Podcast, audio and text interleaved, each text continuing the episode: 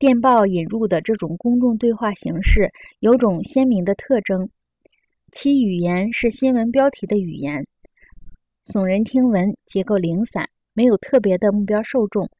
新闻的形式类似口号，容易被记住，也容易被忘记。新闻的语言是完全不连贯的，一个消息和它前面或后面的另一则消息毫无关系。每个标题都是独立存在的。新闻的受众必须自己找出其中的含义，发布新闻的人没有义务这样做。